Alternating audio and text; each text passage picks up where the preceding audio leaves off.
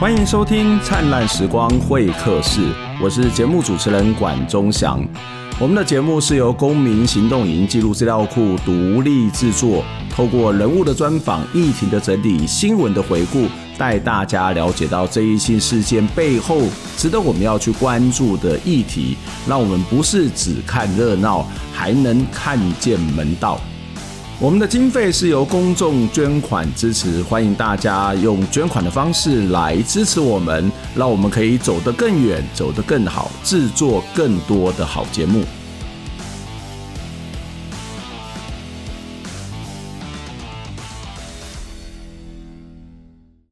欢迎大家再回到灿烂时光会客室，我是管中祥，在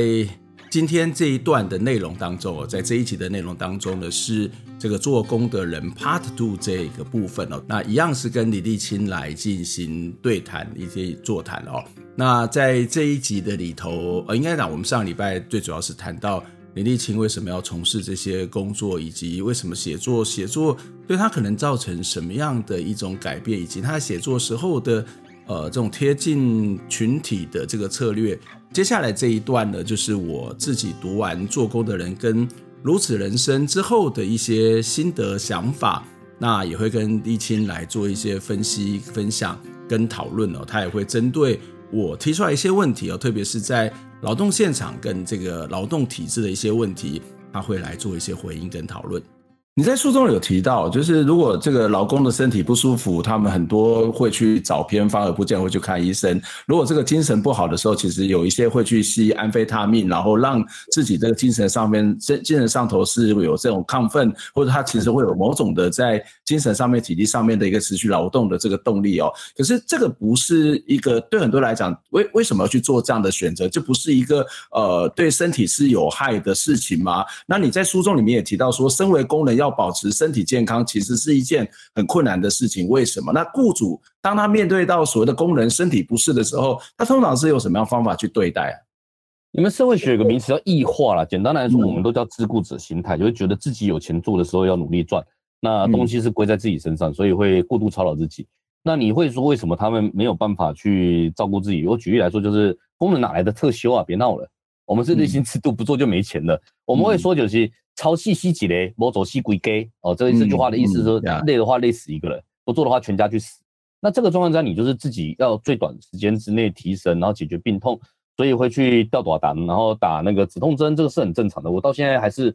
呃，有的时候还是会有这个习惯，比如喉咙发炎，就哎，敢打一针就好了。对，我们这种习惯是根深蒂固。那你说为什么会使用这种偏方药？因为有的时候工作劳动操劳到一定程度，合法的东西都不够提神的啦。嗯，这是第一个啦。第二个是它本来可能就处于。对那些物质容易取得的环境哦，你知道底层就是一团、嗯、一团一团乱七八糟混在一起的东西。你要单纯化的世界根本不可能，你什么都在接触。你要知道，之所以底层底层或者是社会基层人士叫基层叫底层，就是他所有东西都会往下流，什么东西都会有，所以他要取得容易，甚至诚实的讲，就是他也不贵。我们成就是你我们反毒教育在那边讲半天，就是从来不讲价钱，它其实也不贵，这也是一个问题。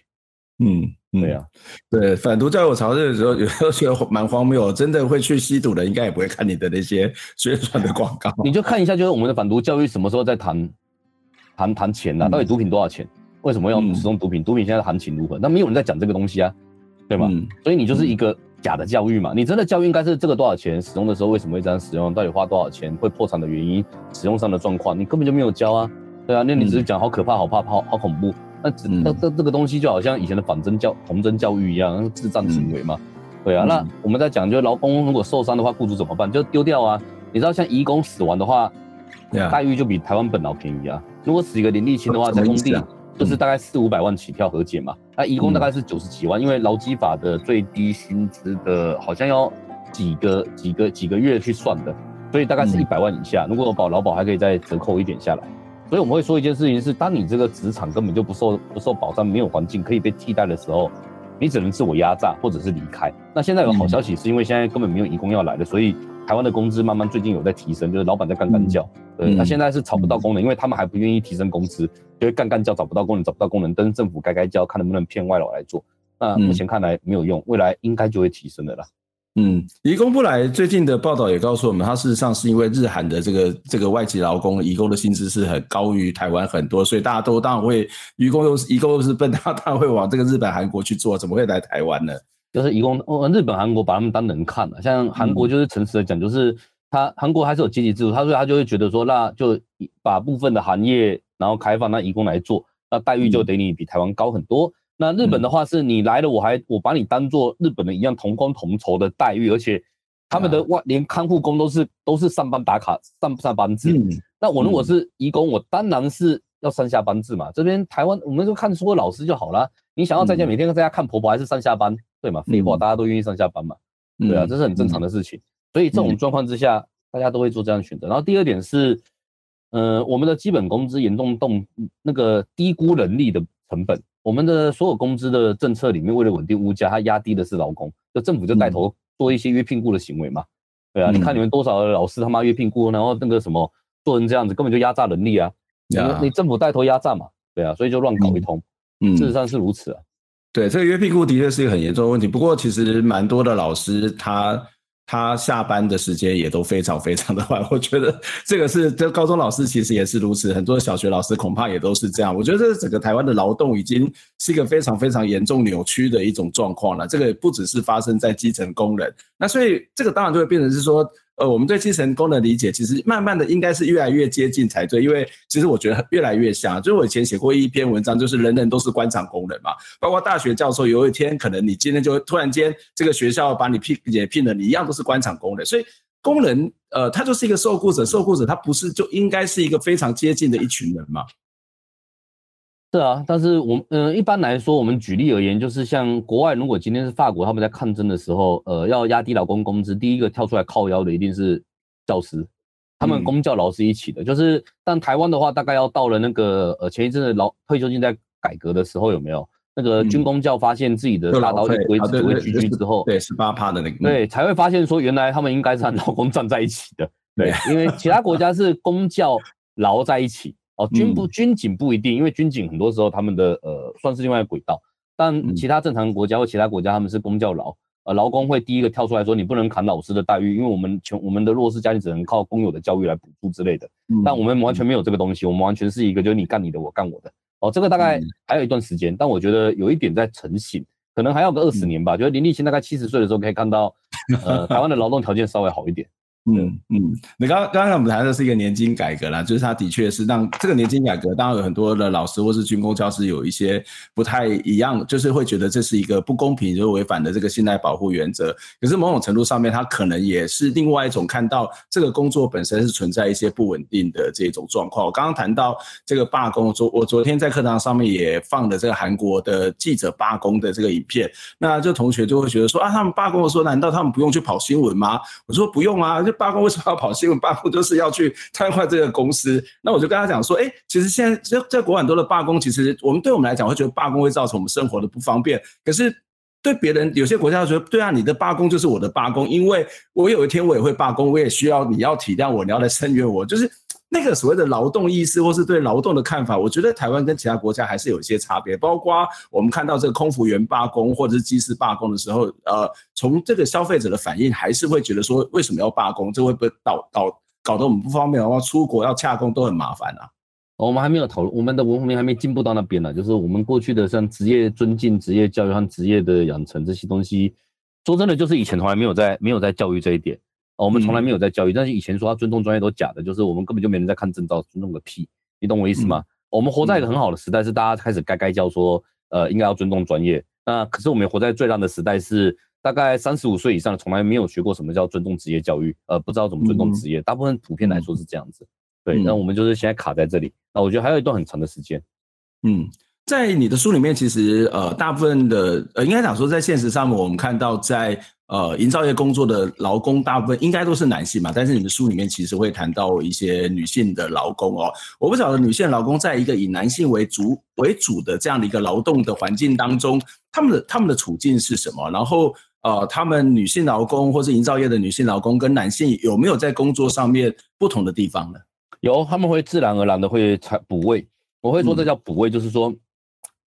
呃，营造是一个非常阳刚的地方，它非常讲究体力劳动之类，在你没有办法用比如说机械设备或管理更好的呃工具器材以前，其实完全就是靠体格，所以女性确实一开始就劣势。嗯、但因为女性在那边就会变成说，会有一些我们觉得应该让女人去做的事情，反而会呃让一些人有办法在里面发挥。哦、呃，举例来说，就是男人跟男人借钱，就是通常借我借我五万块，你就不、嗯、兄弟挺一句挺一句，你就必须会借钱，或者是不借钱，马上撕破脸。嗯而如果你今天你有老婆，就会说，你想想没问题啊，等一下我问一下我老婆，这边节目我得管的，所以就会让女性来可以挡一下，就对了。挡这个，那女性就会有属于女性可以说的话哦，比如说受委就会说，你哪讲哦，你那边就钱啊，是多要看医生，还没问题，然后钱现在就会边边传我你了。你哪讲要开闸，我你就去死啦，对，大概是这样。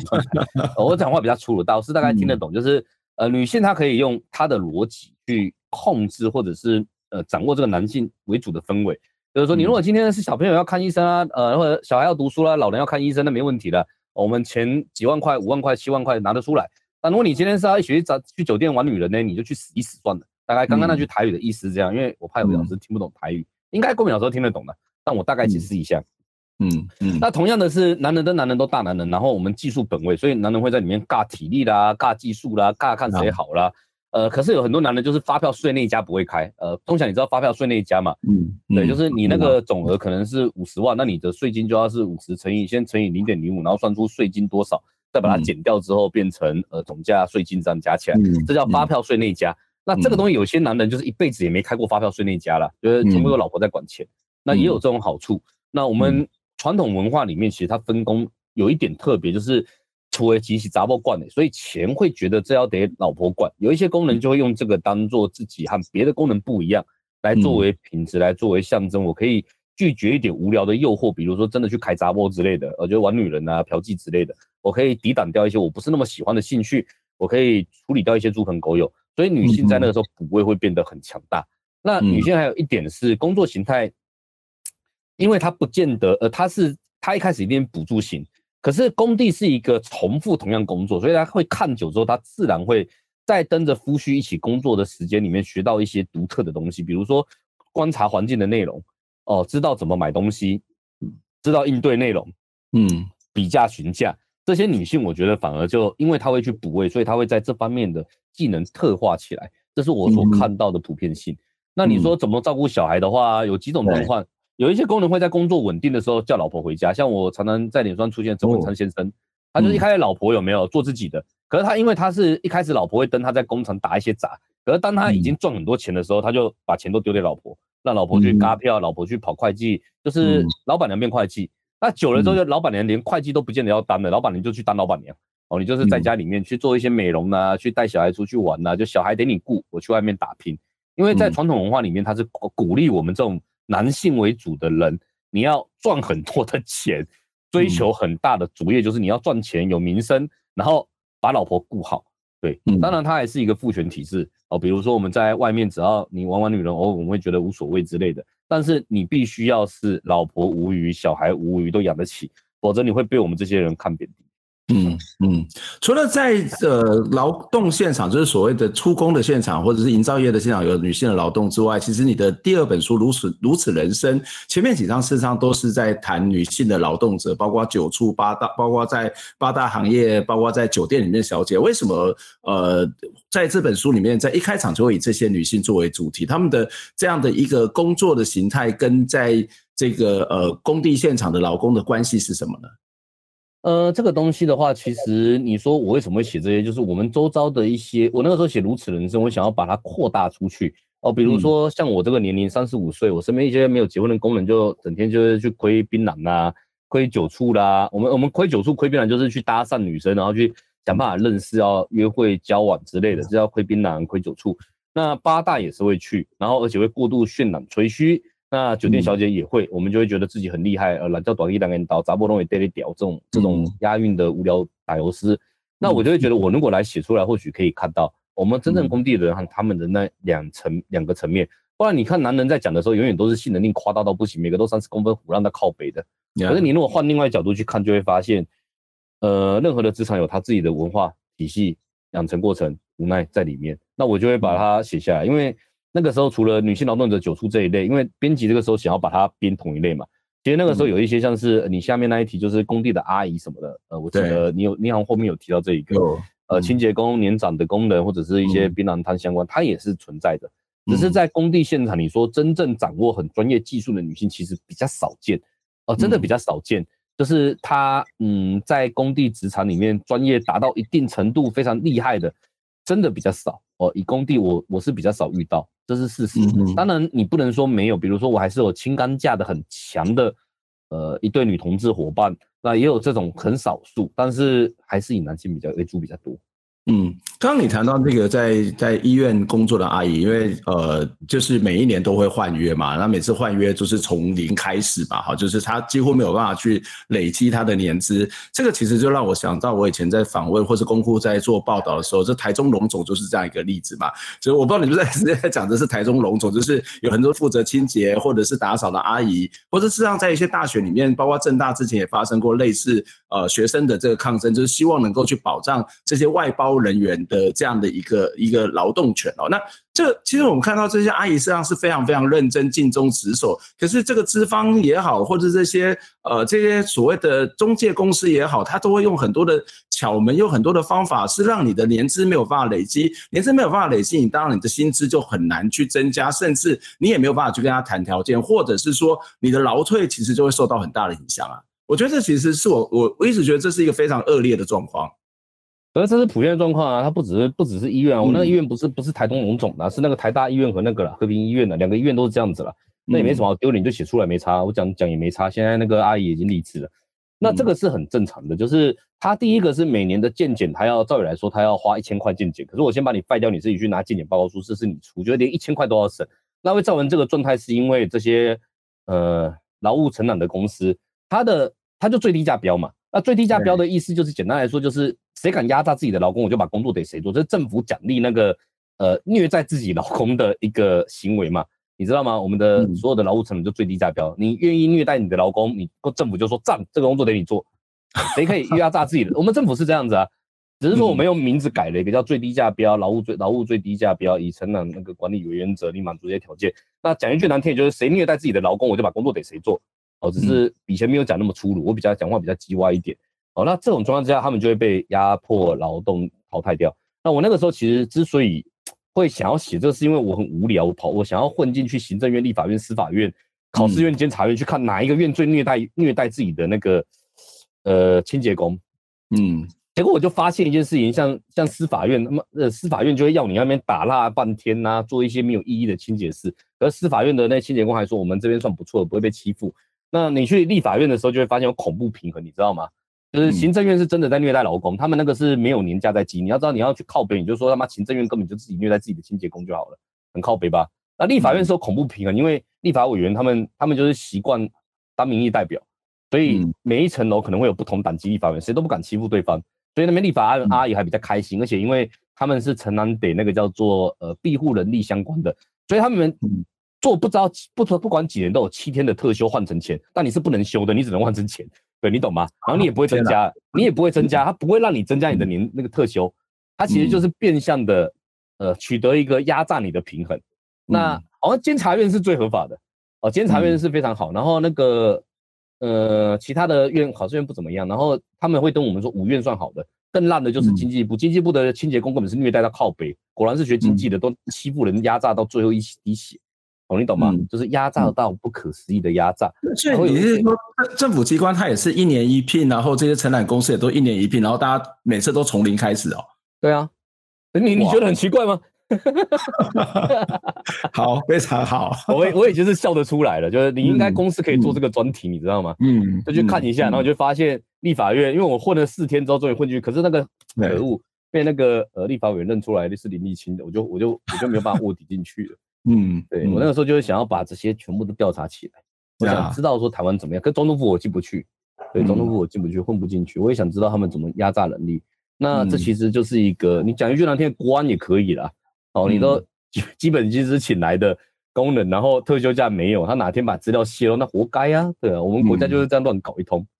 所以其实政府告诉我们说，他会不断的去减少约评估，然后这种非典型劳工在至少政府阶段会减少，但是其实又换了另外一种的模式在运作。你的意思是这样？压力好小，他就是全部过来包给人家，让别人去虐待了。嗯，对啊，就是我不，我本人没有约聘雇啊，可是我转包给别人。我外外包公司是约聘雇，对，我外包的公司还是约聘雇啊，那不是懒趴趴了？有人那个呃换汤不换药。对啊，这其实。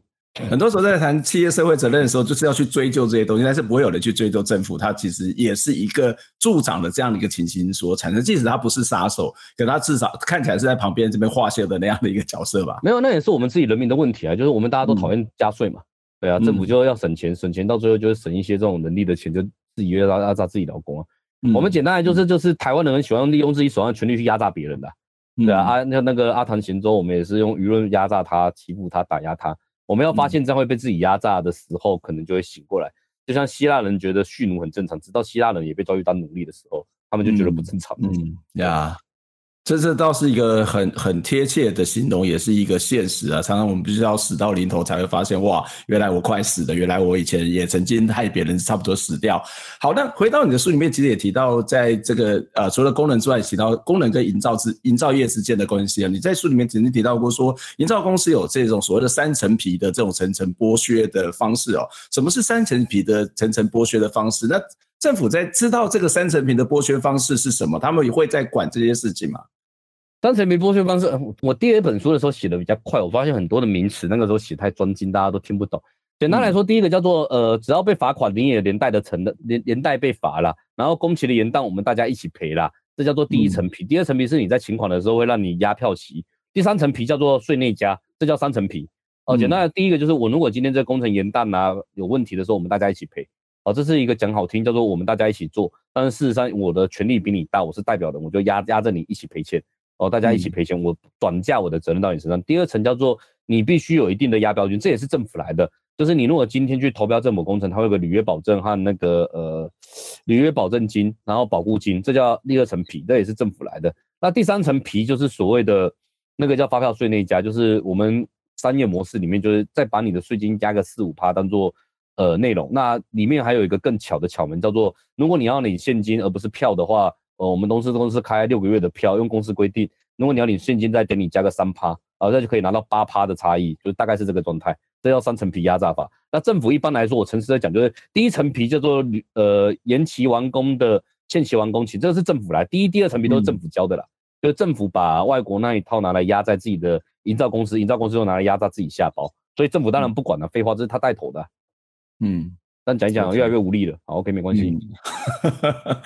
呃，看下面这题可能更无力啊。其实，在文，你曾经有一篇文章，你提到说，我觉得这个哎蛮有趣的。他说，呃，你说我在中部的一个朋友，说常用总统纪年来说明台湾出工的待遇哦。李登辉时代出工是一天一千七，陈水扁时代的出工是一天一千五，马英九时代出工是一千一天一千三，蔡英文时代的出工是一天一千一。呃，真的是这样子吗？好，那历来的政府不是在讲说我们今天提高的这所谓的基本的工资吗？然后我们的年年基本工资在提高，包括那个呃时薪也都在提高。那那为什么还会出现这样这种状况？那现有的这一种所谓的薪资制度，或者是现有的劳基法，并不适用于出工，它才会出现刚刚看到一千七，然后后来变变成一千一的状况嘛？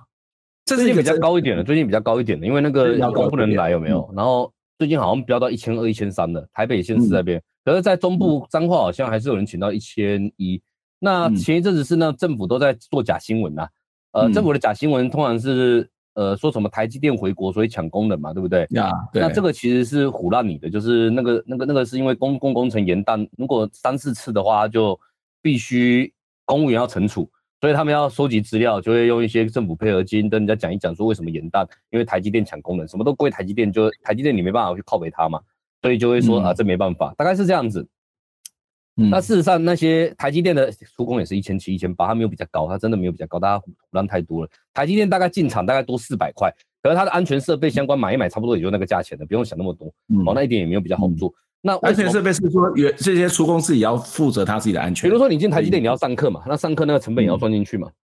OK。然后你的安全帽啦，你的相关设备，它可能会要求要要有安检或者几年之内出厂。嗯，所以很多人必须在这个时候升级或者是重新重新购置哦，像呃降落伞型安全带这一类的。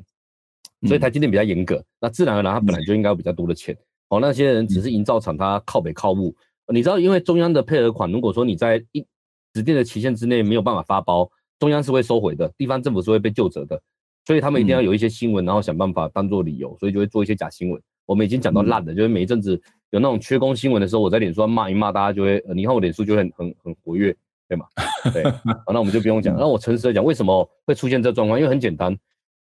第一种是本身这个出工有问题，我举例来说，他可能是躲债，或者是他本身通气相关的，所以他会愿意接受比较烂的薪资待遇。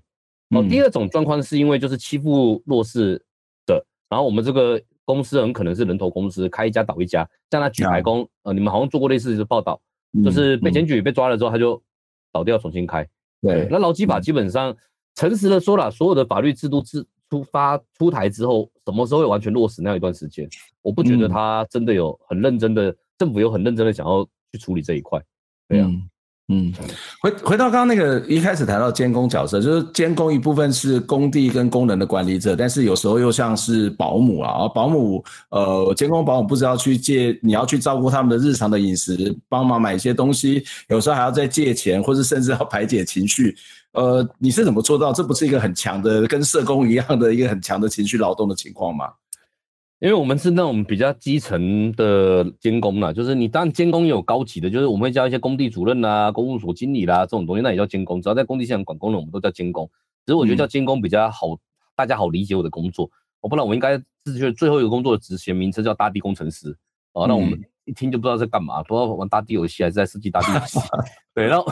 像监工大家比较能理解，就是在管工人。那你一定会记得一些工人的状况，比如说他们真正有困境、真正有困难、真正需要跟你讨论。举例来说，我还会教工人如何用 Booking 来订房间。如果你在外地移动的话，你直接跑到旅馆，可能是一天三千二住一个晚上。可你用 Booking 的话，可能只要一千一百块。对，你知道呃网络多好用，对吗？你们现在那个跑跑新闻，你们很有感啊。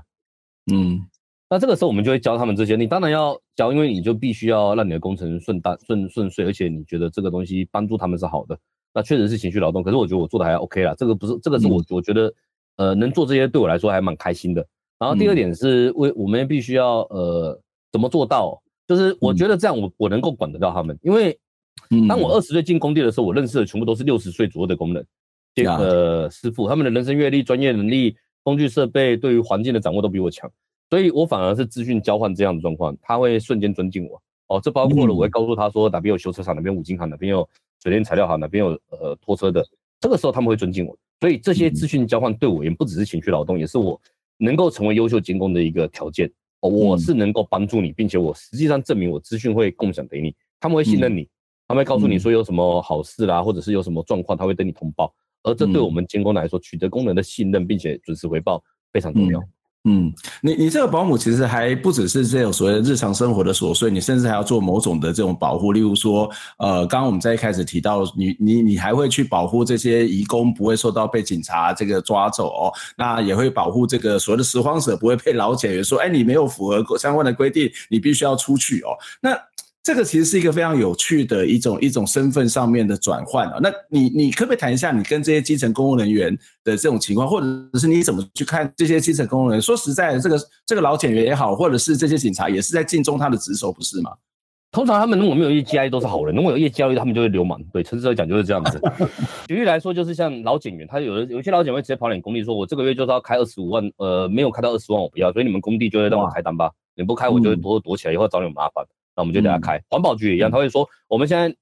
你们这边工地，我告诉你，斜对面那街角一堆垃圾，你帮我摘掉，不然我就开你罚。他们是流氓到这个程度。我诚实的讲，就是因为这些人其实他们有业绩，诚实的讲，他们有业绩，他们也会在自己的局处里面受到比较禁足这一类的。像我们就会知道说，每个月一号到七号大概是警察抓外劳的高峰期嘛，没错嘛。嗯，那大概月底的差不多，我记得二十号到二十七号左右，他们就警察就没有再鸟了。哦，他们也知道很多外劳在那边，他们就比较不抓。我们都知道他们有业绩制度，但这业绩制度会驱使他们成为恶魔。哦，诚实的讲，就是当他的利益和我利益成冲突的时候，你会滥权，你滥权的比例会增加，那这是很正常的事情。但他们只要没有没有这个权利利益相关的时候，他们是正常的。像消防队员、像社工，我就不会对他们有什么样的靠北，因为他们都完全没有利益冲突，他们是正常的这个正常公务员。像教师，我也说 OK 没问题啊，教师对我们没有关系啊。可是，一旦有利利益冲突的时候，任何人都会滥用他手上的权利，任何人都有可能滥用他手上权。我们已经看太多了，他们对我们滥用权利是跑来，呃，抓外劳啦，拿电击棒打外劳啊，这些都看过了。对，我们已经看习惯了，这没什么了不起。就是他们，呃，有些人还对你说，你有没有你你们你们工地这边有外劳，哦、呃，那我抓几个出来。有一些人会这样讲，那流氓一样啊，这诚实的讲就是流氓啊。那你不理他呢，他就跑过来，然后真的在那边抓。当然，我们我们我们的故事和他们的故事就不他们就会英勇抓外了，我们就会讲，哈哈，二十几个例子抓到三个这样子。对啊，对，感觉这个故事这叙述不一样嘛。对啊、嗯，主要出事就是把小弟交出来就对了，反正我就是要交差是一样的道理。啊，这是他们就是这样子啊，就是他们抓性工作者也差不多这样子。嗯、你去你你们采访这记者就知道嘛，就是大家的叙事角度不一样啊。嗯，对啊，嗯嗯。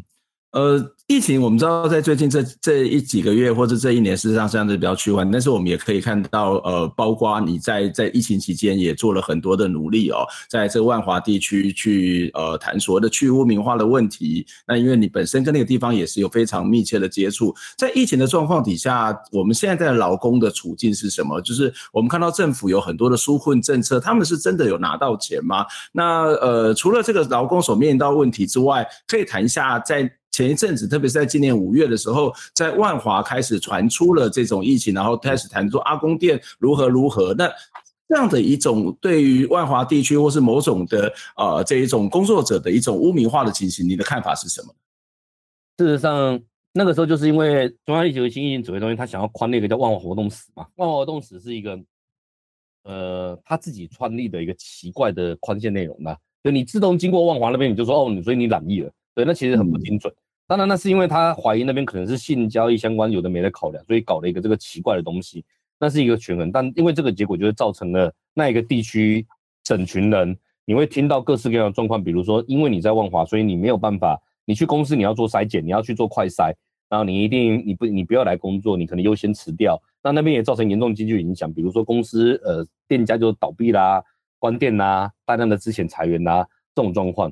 那万华基本上是双北市里面七座桥的连通之处，它也是台北市最老的城区，所以会有大量的小型小间的呃出租单位、